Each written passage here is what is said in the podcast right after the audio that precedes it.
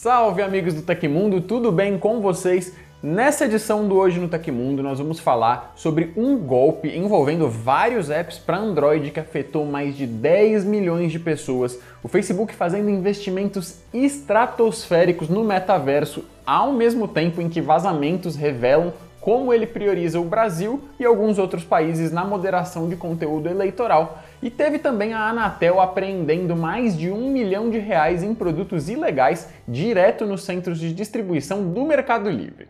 E fica ligado aqui no canal que hoje às 7 da noite nós vamos fazer uma live no Tecmundo para finalmente revelar a novidade imperdível que a gente está preparando com muito carinho para vocês, hein? Vamos estar eu, Paião, Joy e outros membros muito importantes e amados da nossa equipe para fazer a revelação e também compartilhar com vocês alguns momentos que marcaram a gente nos bastidores do canal e do site ao longo dos anos que a gente está aqui trazendo conteúdo para vocês. Então vem com a gente que vai ser muito legal, tá? Agora bora para as notícias.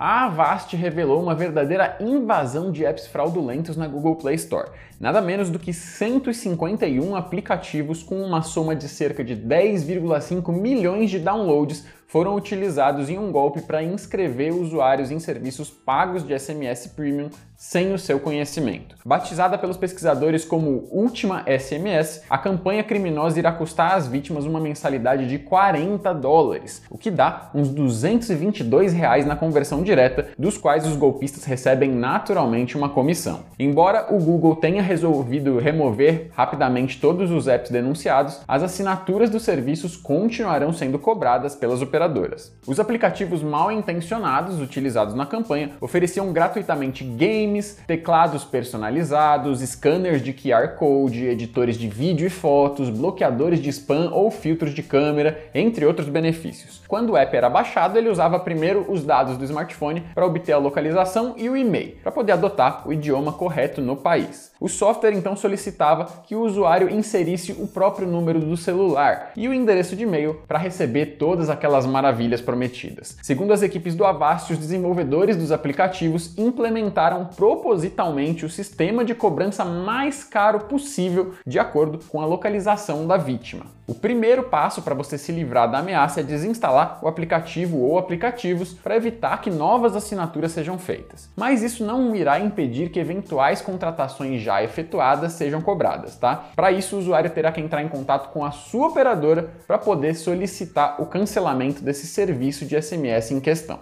Embora o Brasil não esteja listado como um dos alvos da campanha maliciosa, se você tiver interesse em conhecer a lista completa dos aplicativos fraudulentos que foram usados para enganar milhões de pessoas, o Avast disponibilizou o nome de todos eles no GitHub e você encontra o link na matéria do site do Tecmundo, que por sua vez está linkada na descrição desse episódio. E para não cair nesse tipo de golpe, é altamente recomendável jamais inserir o seu número de celular em aplicativos desconhecidos ou duvidosos. Recentemente, o Facebook tinha revelado estar planejando aplicar 50 milhões de dólares em um fundo para a construção do seu metaverso.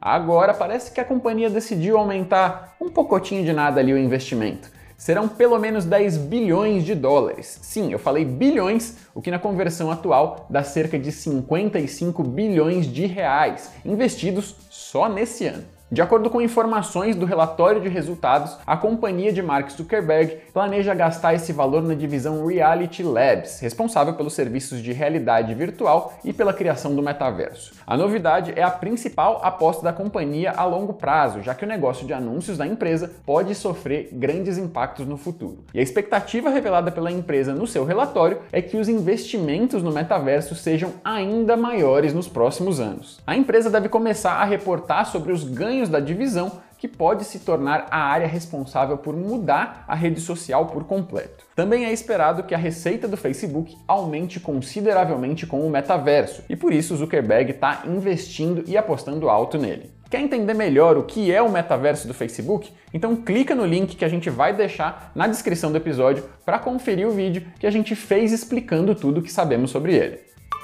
O Brasil é um dos países prioritários na moderação do Facebook, especialmente em período eleitoral. Essa é uma das revelações feitas pelo site The Verge como parte das reportagens The Facebook Papers, que analisa documentos vazados por Frances Haugen, ex-executiva da empresa. Segundo os documentos, desde o final de 2019, três países foram classificados como prioridade zero, ou seja, os mais importantes da lista. Brasil, Índia e Estados Unidos são aquelas regiões que recebem maior atenção em momentos possivelmente delicados, com o auxílio de inteligência artificial, além de equipes especializadas e dedicadas 24 horas por dia. Isso significa que em períodos como o de eleições, mas não apenas neles, o Facebook tem uma série de painéis que monitoram constantemente a rede social no país, analisam publicações e coletam dados. Caso fraudes ou ilegalidades sejam detectadas, órgãos responsáveis são alertados para tomar alguma medida cabível. De acordo com o site The Verge, se por um lado isso ajuda a combater a desinformação e a manipulação indevida nesses países, essa classificação acaba também criando uma hierarquia que deixa muitas nações quase desprotegidas contra o discurso de ódio, uso de bots e outras atividades ilícitas. Abaixo do trio prioritário estão Alemanha, Indonésia, Irã, Israel e Itália. Esses países são analisados de modo parecido ao da lista anterior, porém com menos recursos. Outros 22 países não especificados ficam no terceiro pelotão, com ainda menos recursos e sem salas dedicadas para a nação em si. Fora esses países, todo o resto do mundo não é monitorado com tanta intensidade pela rede social. Ela só passa a analisar um caso se um moderador local detectar algum risco em potencial, comunicar isso à empresa e for devidamente ouvido, o que pode acontecer só depois do pior momento da crise, já que a implementação de novas políticas internas ou melhorias de tecnologia pode levar meses nesses casos. E essa de agora foi só uma das revelações que vieram a partir das reportagens sobre os Facebook Papers, os documentos vazados pela ex-executiva executiva da empresa de Mark Zuckerberg.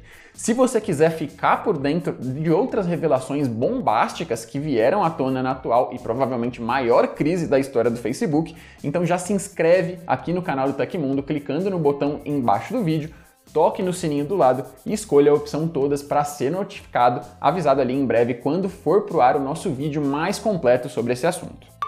Aperte o cinto, Dorothy, porque o futuro da franquia Matrix está aberto para mais filmes além de Matrix Resurrections, o quarto longa da série que estreia agora em dezembro. Segundo Ann Sarnoff, presidente e CEO da Warner Bros., e Jason Killer, CEO da Warner Media, o destino da franquia está nas mãos da diretora Lana Wachowski.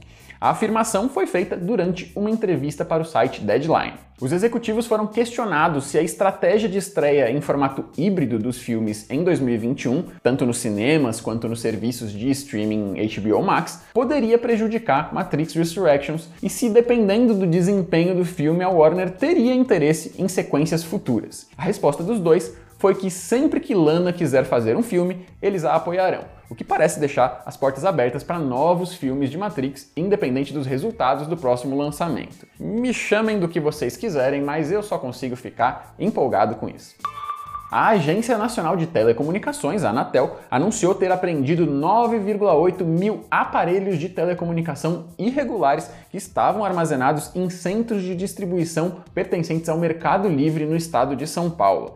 A operação foi realizada em parceria com a Receita Federal. Conforme o órgão, a lista de produtos irregulares lacrados na ação inclui itens como TV Box, carregador de celular, baterias, fones de ouvido, câmeras sem fio, microfones sem fio e relógios inteligentes. O valor total das mercadorias é estimado em 1 milhão e 200 mil reais. Denúncias feitas por fabricantes e vendedores de equipamentos homologados levaram a Anatel e a Receita a realizar as buscas nos locais de armazenamento da plataforma de vendas online. Entre segunda, dia 18 e sexta-feira, dia 22, os fiscais visitaram sete centros de distribuição do Mercado Livre na capital paulista, além de unidades da empresa nas cidades de Louveira, Cajamar, Barueri, Guarulhos e Campinas, todas no estado de São Paulo. Essa foi a primeira fiscalização presencial de combate à pirataria da agência reguladora em centros de distribuição de marketplaces. Segundo a Anatel, o consumidor deve ficar atento à existência do código de homologação do produto no anúncio, além de conferir se o vendedor ou fornecedor possuem autorização para funcionar no Brasil.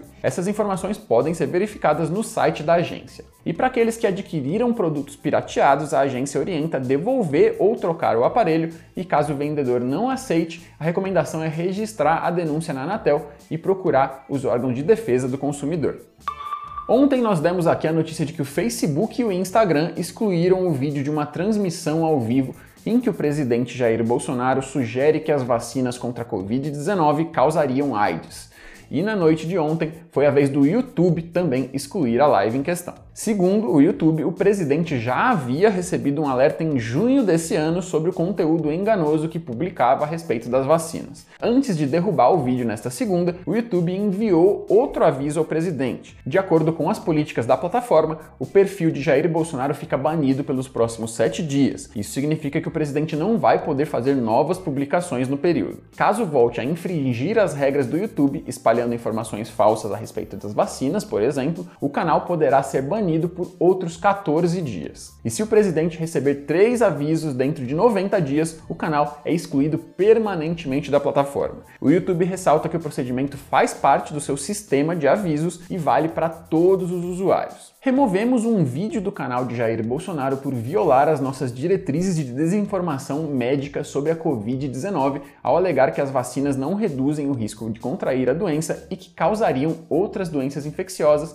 disse o YouTube em uma nota enviada ao Tecmundo. As diretrizes estão de acordo com a orientação das autoridades de saúde locais e globais e atualizamos as nossas políticas à medida que a orientação muda. Aplicamos as novas políticas de forma consistente em toda a plataforma, independentemente de quem for o criador ou de sua opinião política, afirmou também a empresa aconteceu na história da tecnologia. Em 26 de outubro de 2004 foi lançado o GTA San Andreas para PlayStation 2. O jogo de crime em mundo aberto foi um sucesso enorme, se tornando o jogo mais vendido de 2004 e permanecendo até hoje como o jogo mais vendido do PlayStation 2. O lançamento da versão para Xbox rolou só na metade do ano seguinte. De qualquer forma, o sucesso foi tanto que o jogo recebeu incontáveis versões paralelas e modificadas, incluindo até traduções não oficiais para o português.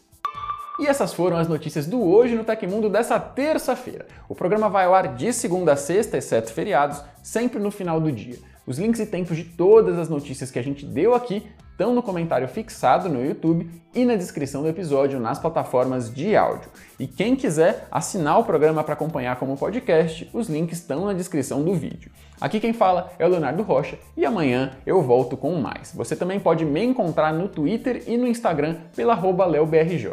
Agora eu vou ficando nessa. Continuem seguros, tomem suas vacinas. Um abraço. Até a próxima.